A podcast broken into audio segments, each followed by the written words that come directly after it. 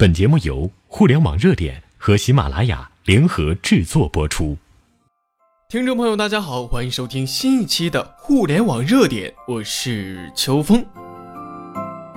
话说，在这支付宝新增社交功能之前呢，很多人他都利用微信群和微信红包进行网络赌博。现在支付宝也难逃这一魔咒，不法分子呢借助建群、红包等功能设局赌博。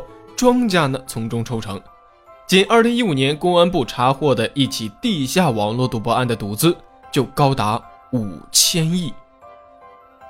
近日有记者调查发现，多个成员人数超过三百人的支付聊天群变身聚赌的场所，群内玩家二十四小时不停压注，赌注动辄超过万元。群内有坐庄的老板、群管理人员、业务人员和玩家。个人分工不同，同时还有专门的托参与其中，诱导玩家下注。一些人呢抱着暴富的梦想，最终落得个倾家荡产。有专家透露，不少赌局实际都以作弊的手法进行，结果呢被人左右，赌客们很难占到便宜。短短一天，三十二岁的福建人李辉在赌桌上输了十余万，不到一年的时间，他的百万积蓄。已经付之东流了。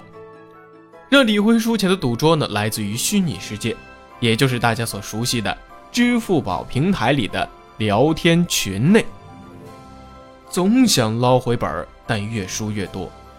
输掉近百万之后，李辉曾几次尝试戒掉毒瘾，希望回归到正常的生活，但是他已经没有办法控制自己了。长期泡在赌博群里，失去的赌资以几十万计算。类似李辉这样的玩家并不在少数。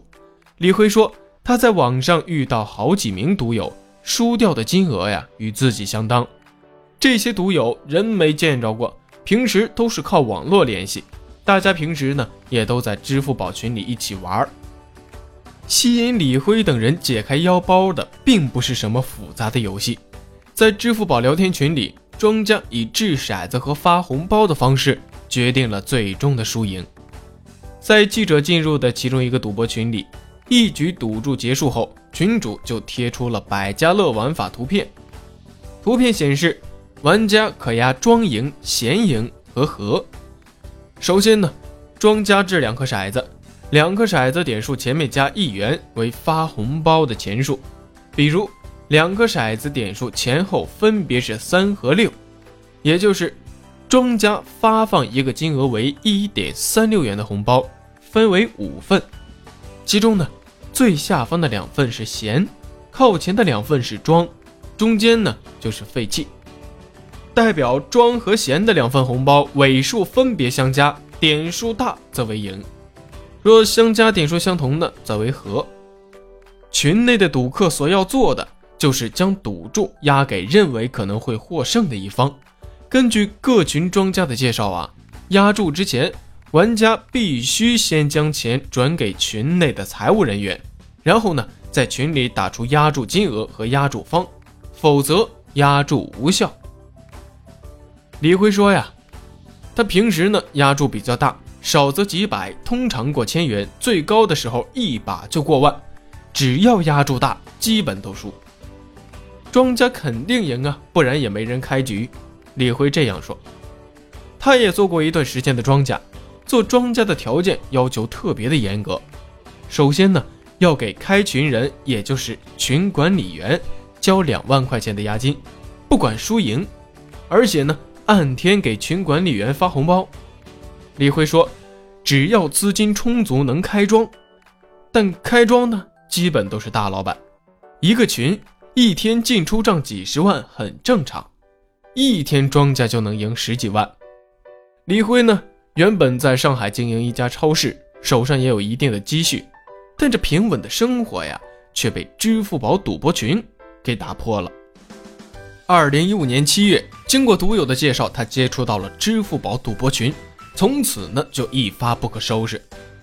刚开始只是小玩，也就是压注一两百块钱，后来呢？越赌越大，一把压注就上万块。李辉记得去年十月底，短短一天的时间，他就输掉十三万元左右。李辉输钱之后呢，心里后悔过，发誓戒赌。反复的戒赌多次啊，他终究还是难控毒瘾，陷入了一个恶性循环。输掉所有的积蓄之后，变得一贫如洗。此后呢，李辉卖掉了超市，回到了福建老家，借钱经营了一家饭店。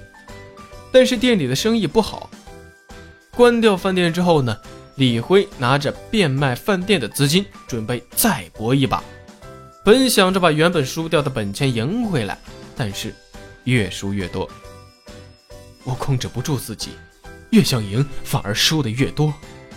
李辉说：“这次呢，他把卖掉饭店的资金输光，再一次戒赌。今年春节，李辉再次进入赌博群。”但是再也拿不出钱来了。他从朋友那儿借了三万块钱的高利贷，打算捞一些本钱，但是三万块很快就输光了。因为聚集网络，玩家汇集各色人物，甚至包括学生。一些放高利贷的人呢，也出没在赌博群里边。他们甚至将眼光瞄准了缺钱的大学生，专门为他们提供贷款。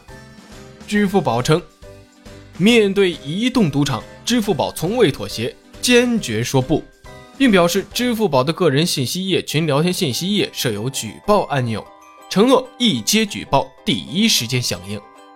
同时呢，为了提升打击精度和力度，支付宝还引入了人工智能、关系链等等的维度，不断升级算法，借助大数据力量，快速识别成员多、资金流动异常的群组，并且进一步判断。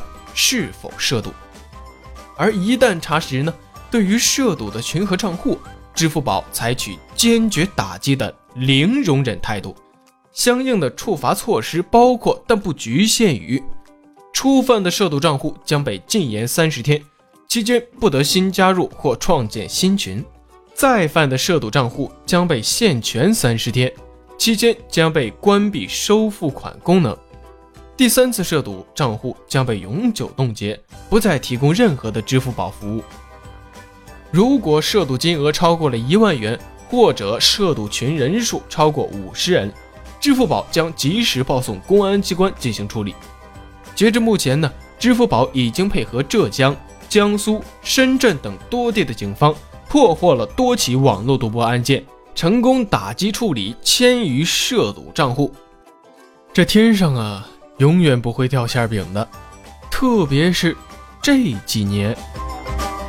好了，以上就是本期节目的全部内容，感谢您的收听，咱们下期再见。